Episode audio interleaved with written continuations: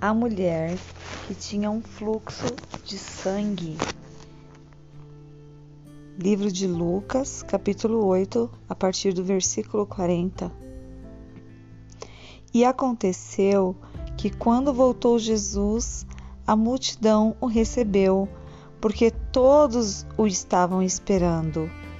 E eis que chegou um varão de nome Jairo, que era príncipe da sinagoga, e prostrando-se aos pés de Jesus, rogava-lhe que entrasse em sua casa, porque tinha uma filha única, quase de doze anos, que estava morte. E indo ele, apertava-o a multidão. E uma mulher que tinha fluxo de sangue havia doze anos e gastara com os médicos todos os seus haveres, e por nenhum pudera ser curado. E chegando por trás dele, tocou na orla da sua veste, e logo estancou o fluxo do seu sangue. E disse-lhe Jesus: Quem é que me tocou? E negando todos, disse Pedro e os que estavam com ele: Mestre, a multidão te aperta e te oprime, e dizes: Quem é que me tocou? E disse Jesus: Alguém me tocou, porque bem conheci que de mim saiu virtude. Então, vendo a mulher, que não podia ocultar-se, aproximou-se tremendo e prostrando-se ante ele, declarou-lhe diante de todo o povo, por causa que lhe havia tocado e como sarara. E ele lhe disse: Tem bom ânimo, filha, a tua fé te salvou. Vai em paz. Glória a Deus. Essa é a história da mulher do fluxo de sangue. Ela tocou na orla das vestes de Jesus. Foi curada, porque de Jesus saiu virtude. Vamos lá agora no livro de Marcos, capítulo 5, versículo 28. Porque dizia: Se tão somente tocar nas suas vestes, sararei. Aqui tem uma nota no versículo 28, né? Se tão somente tocar. Frequentemente os evangelhos falam dos enfermos tocando em Jesus. Aqui no livro de Marcos, capítulo 3, versículo 10, vamos ler? Que diz: Porque tinha curado a muitos de tal maneira que todos quantos tinham algum mal se arrojavam sobre ele para lhe tocarem. E os espíritos imundos, vendo-o, prostravam-se diante dele e clamavam, dizendo: Tu és o Filho de Deus. Continuando aqui no livro de Marcos, né? No capítulo 5, no versículo 27, Fala aqui da mulher de fluxo de sangue que, ouvindo falar de Jesus, veio por trás, entre a multidão e tocou na sua vestimenta, né? Ela tocou na vestimenta, nas orlas do vestido de Jesus, para que o milagre dela fosse realizado. O que importava era o contato com Jesus e a sua presença, porque há um poder no toque de Jesus. Há o poder de cura, um poder sanador de todas as doenças e enfermidades. Jesus ele se compadece das nossas enfermidades e porque ele é a fonte da vida e da graça. Está no livro de Hebreus, capítulo 4, versículo 16, essa palavra que diz: Cheguemos, pois, com confiança ao trono da graça, para que possamos achar misericórdia e achar graça, a fim de sermos ajudados em tempo oportuno. Né? porque Cristo ele se compadece das nossas fraquezas. Aqui no versículo 15 de Hebreus 4 diz: Porque não temos um sumo sacerdote que não possa compadecer-se de nossas fraquezas, porém, um que, como nós, em tudo foi tentado, mas sem pecado podemos chegar, né, com confiança ao trono da graça, ao trono celestial, sabendo que nossas orações e petições são muito bem acolhidas e ouvidas por nosso Pai celestial. Por que, que é chamado trono da graça?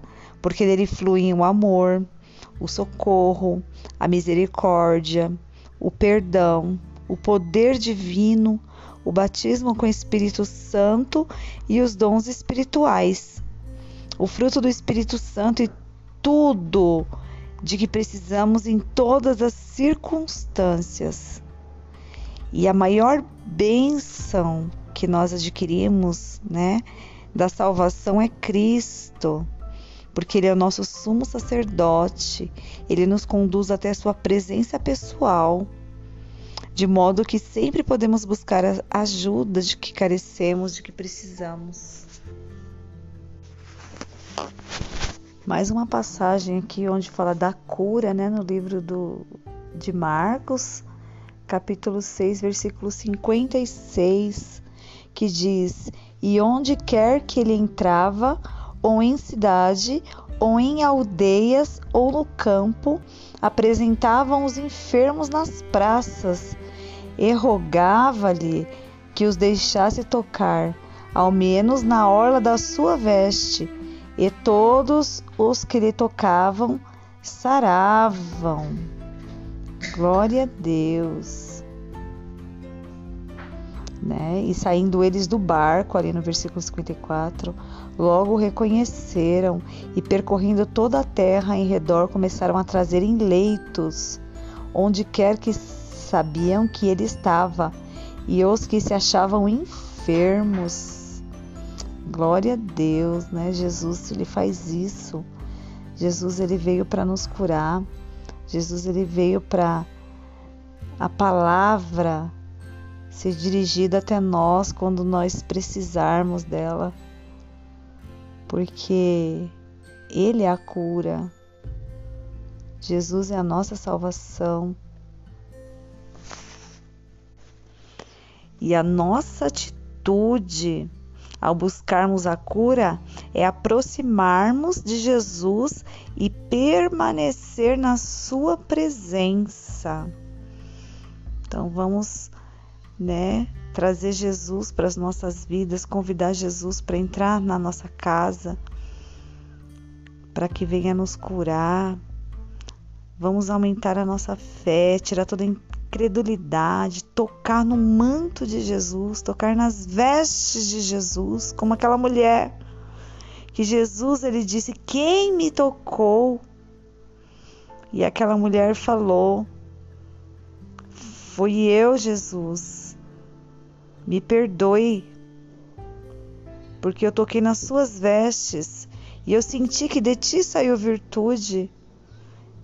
Então nós cremos nessa palavra. Eu creio em nome de Jesus e você crê que da mesma forma que aconteceu com a mulher de fluxo de sangue, vai acontecer este milagre na minha vida, na tua vida, na vida daquele que está ouvindo agora neste minuto, neste momento.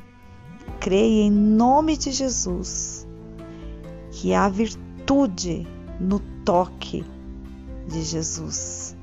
Ele está aqui para te tocar. Ele está aqui para te curar. Permaneça na presença dele, como diz em Mateus, capítulo 17, versículo 20. E Jesus lhe disse: Por causa da vossa pequena fé, porque em verdade vos digo que se tiverdes fé, como um grão de mostarda, direis a este monte: passa daqui para colar, e há de passar, e nada vos será impossível. Glória a Deus e aleluia. Aqui nessa passagem, né, de Mateus 17 diz, né, fala de Jesus, fala de uma fé que pode remover montanha, operar milagres e cura e realizar grandes coisas para Deus. De que fé é essa que fala Jesus? Jesus ele fala da fé genuína, de uma fé eficaz que produz resultado. Nada vos será impossível. Esta fé não é uma crença na fé, com uma força ou poder, mas é uma fé em Deus. Esta fé é uma obra de Deus que tem lugar no coração do cristão. É a plena certeza que Deus transmite ao coração de que a nossa oração é respondida. Esta fé é criada interiormente no crente pelo Espírito Santo. Não podemos produzi-la em nós mesmos por meio da nossa mente. Uma vez que essa fé em Deus é um dom é um dom que Cristo comunica ao nosso coração.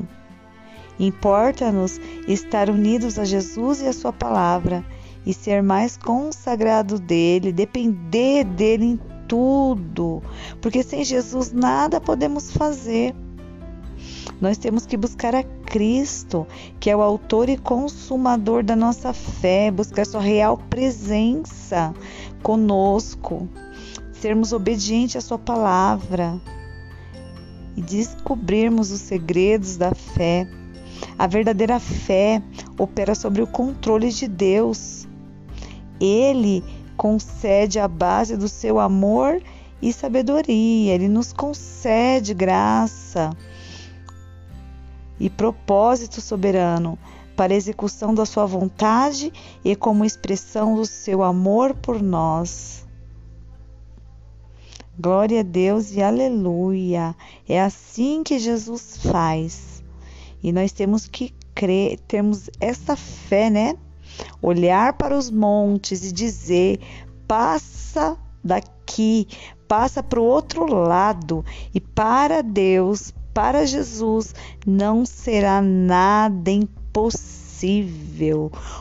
O Jesus de, de Nazaré, o homem da Galileia, o homem das mãos furadas, está passando sobre as nossas vidas, está passando sobre este lugar, está passando sobre a tua casa.